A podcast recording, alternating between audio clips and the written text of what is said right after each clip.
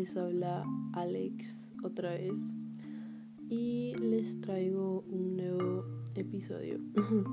Hoy les vengo a hablar sobre una teoría del aprendizaje que, bueno, para ser honesta, me hace tener sentimientos encontrados. Y bueno, esta es el constructivismo, la cual fue propuesta y desarrollada por Piaget. Esta es la que se maneja en el sistema actual de educación en el medio. Prácticamente pone el desarrollo intelectual como un proceso de adaptación que supone cambios estructurales a nivel cognitivo. En esta teoría están como presentes los términos de asimilación, que vendría siendo la utilización de las estructuras mentales existentes en nuevas funciones. Luego la acomodación, que es referido a cuando el individuo cambia las estructuras mentales ya existentes para afrontar las exigencias de su ambiente. Y por último, la equilibración. Esto es debido que al cambio y el deseo de asimilar del individuo genera un desequilibrio al principio, pero entonces ocurre un proceso de acomodación de las estructuras para restaurar el equilibrio. Eh, el constructivismo como modelo pedagógico señala que el conocimiento no es una copia del contexto, como habitualmente se pensaba o como se piensa en la actualidad, sino es más una construcción del conocimiento propio del ser humano, eh, el cual este se efectúa mediante un primer reconocimiento de información con que cuenta el individuo y este a su vez construido en su relación con el medio ambiente. Lo fundamental en este modelo no es la adquisición de un nuevo conocimiento, sino conseguir una nueva capacidad con él. Eh, es decir, aplicar lo que saben en un escenario nuevo.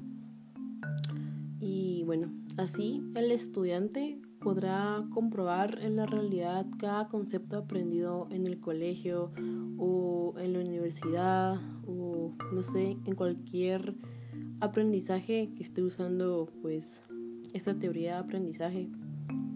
Eh, bueno, Si el aprendizaje significativo se da cuando el estudiante relaciona los contenidos nuevos con los que previamente se tienen, se demandan dos condiciones. Pues la primera es una actitud buena del estudiante hacia el aprendizaje significativo. Y segundo, que la tarea sea muy significativa. Eh, es decir, que los contenidos se consigan relacionar, que sean mostrados de forma eh, que consigan el proceso con conocimientos previos. El procedimiento se puede resumir prácticamente a que el aprendizaje tiene que ser dinámico e interactivo y participativo. Luego de eso, eh, requiere experiencias discrepantes. Luego de eso, que se produzca este desequilibrio cognitivo. Y luego, el proceso de equilibración. Y como último, esto implica que sea la reorganización cognitiva. Esto es como resumido lo que acabo de decir. y bueno, diferentes autores han sustentado este modelo pedagógico, por mencionar algunos que han sido influyentes en todo este tema, que ha sido Kant, Piaget, Vygotsky y Brunner. Y si no los conocen, los invito a que investiguen de ellos porque, no sé, toda su biografía y todos sus aportes son muy interesantes, para ser honesta. Y bueno, luego de esta introducción al tema, pasaremos a cómo se aplica esto en la educación. La verdad es que, pues, me gustaría tener como fundamentos personales al respecto en esto, pero no soy maestra, solo soy estudiante, entonces no puedo dar como eh, una opinión, no sé, total, sino que parcial. Entonces, bueno, aquí vamos. El constructivismo en la educación es muy importante porque se tiene que tomar en cuenta el grado en que se pueden unir el estudiante, el docente obviamente porque también tiene que ver, y los temas por ver. Con esta unión se puede lograr un aprendizaje exitoso y no solamente del alumno, a pesar de que este es el protagonista principal en, este, eh, esta teoría, sino que el éxito es para el docente también que acompaña en el andiamaje y el estudiante propio, como lo marca el constructivismo. Eh, el constructivismo acomoda una sucesión de corrientes e ideas psicológicas, pedagógicas y sociológicas En el constructivismo es de vital importancia la formación de los docentes. Esto, no sé, préstanle mucha atención. Esto es necesario porque se tienen que hacer investigaciones acerca de cómo trabajan los docentes en las aulas, sobre todo en cuanto a las ideas y creencias que los mismos eh, tienen con respecto a todos los temas que enseñan en cada una de las aulas, lo cual eh, yo considero, por lo menos en Guatemala, que es el lugar donde yo vivo, eh, aparte que también es el único sistema educativo que he experimentado por cuenta propia, ha fracasado, ya que, eh, como reitero, en mi experiencia propia, no se tiene un control de calidad en base a estas, entre comillas, restricciones, que al final, pues opino que influyen demasiado en la forma en la que nuestro aprendizaje se solida, sin mencionar en que lo afecta, porque, bueno, Realmente si se dan cuenta la mayoría de nuestra educación en el colegio incluso en las universidades, pero creo que en las universidades tal vez no sea tanto porque el alumno como que ya tiene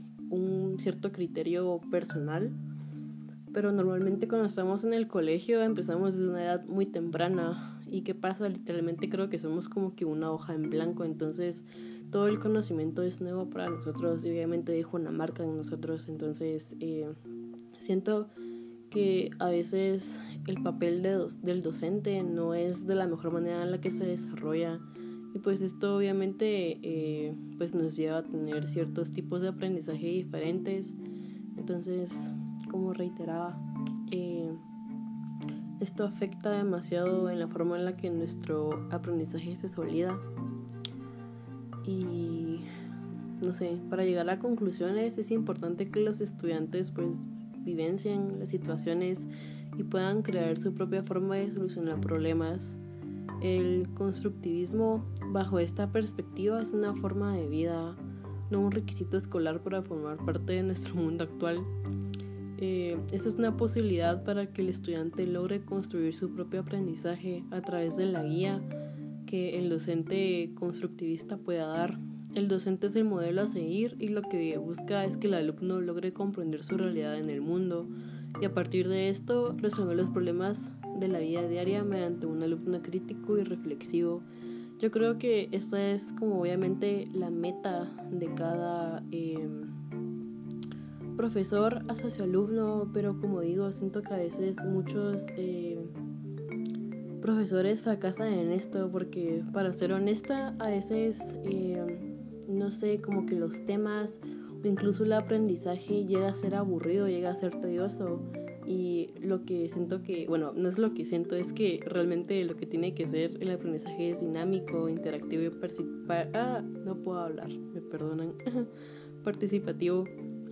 Entonces, eh, no sé, siento que, como reiteraba, no se tiene un control de calidad en estas eh, cuestiones. Entonces, siento que, por lo menos en Guatemala, esto pues no se lleva de la mejor manera y tampoco se le da mucho la, importancia en esto de las, las, actitudes que tienen tener los maestros, incluso la forma en la que el sistema adapta esto para que logremos eh, recibir todo.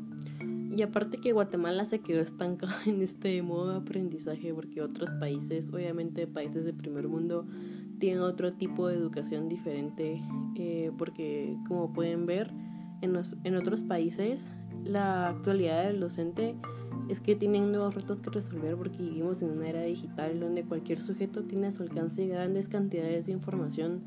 El nuevo docente de la actualidad ha de conocer esta realidad llamada virtual o cibernética.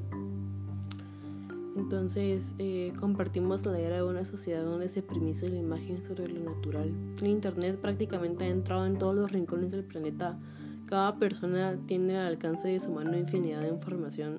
Podríamos decir que existe una saturación de datos. Consecuentemente, se hace necesario un docente que maneje con eficiencia las nuevas tecnologías de la información. También algo que acá en Guatemala, no sé, supongo que es una deficiencia y, por ejemplo, me doy cuenta con una licenciada que yo tengo en la universidad tiene alrededor, no sé, de 65 años y la comprendo, pero siento que debería estar capacitada para esto porque, como reitero, estamos en una era donde el Internet prácticamente nos domina.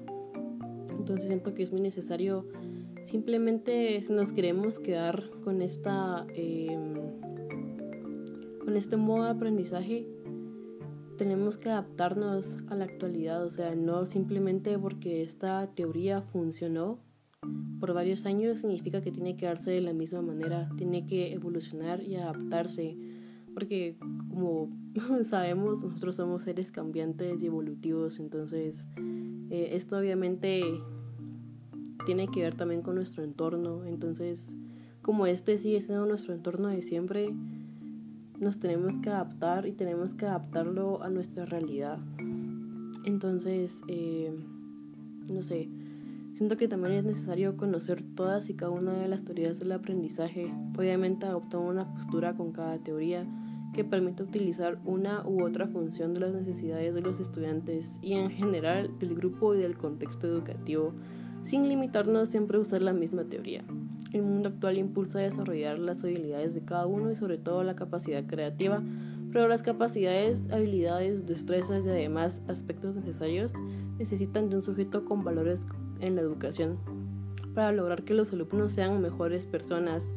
Esto obviamente pues encaja con que sean respetuosas, comprensivas con sus semejantes, además que luchen de forma creativa para solucionar los problemas que existen. De esta forma se logra un equilibrio cognitivo y social. En este sentido, habría que volver a pensar en el sentido que tiene la educación, mirar nuevamente al colegio, a su legado histórico y por supuesto a todos los clásicos de la pedagogía que desde siempre nos están señalando el camino que habrá de seguir eh, la formación del ser humano. Entonces, eh, para hacer una conclusión final, siento que el constructismo eh, nos replantea el aprendizaje intentando como que recuperar las aportaciones de grandes pensadores y educadores que han pues dejado su legado en pensamiento y en teorías educativas. Y bueno, por si ya no se acuerdan lo que dije al principio, les dejo como un resumen así, de verdad, demasiado resumido de qué es, no sé, como lo que postula el constructivismo. Pues este postula la necesidad de entregar a la persona herramientas necesarias que le permitan construir sus propios procedimientos para resolver una situación problemática, lo que implica que sus ideas puedan verse modificadas y sigan aprendiendo. Y la verdad es que mi experiencia como eh, estudiante bajo este sistema, la verdad es que considero que ha sido efectiva, solamente veo como que no todos los docentes realmente saben que este es el modo de educación y la mayoría tal vez no están preparados, la mayoría no saben que tienen que ser dinámicos, participativos, que tienen que, tienen que hacer que el aprendizaje sea una experiencia eh, placentera, que no, que no sea como esta ansiedad, que no sea todo lo contrario a lo que debería ser el aprendizaje. Y obviamente en Guatemala es algo que está súper más marcado porque vivimos en una cultura, yo diría que tal vez mediocre, entonces obviamente estamos como acostumbrados a no hacer las cosas bien y esto obviamente implica en la educación. Y realmente si no vemos cambios en los próximos docentes, no veremos un cambio también en nuestras nuevas generaciones porque vamos a seguir estancados en lo mismo. Entonces pues, eh, no sé, la verdad es que no es como que esté en contra del constructivismo porque la verdad me llama mucho la atención, pero también me gustaría que hubiera un cambio en la forma pedagógica que tenemos del sistema, porque, no sé, siento que nos, nos quedamos estancados en esto. Guatemala necesita un cambio en todos los sentidos y primero pues tendría que empezar en la educación, tener una educación diferente y, no sé, la verdad es que considero que esta teoría es demasiado eh, interesante. Ojalá me haya podido entender bien pues eso, no sé si lo había mencionado, pero esta fue dirigida por Piaget. Eh, y pues eso, muchas gracias por escuchar, se les agradece.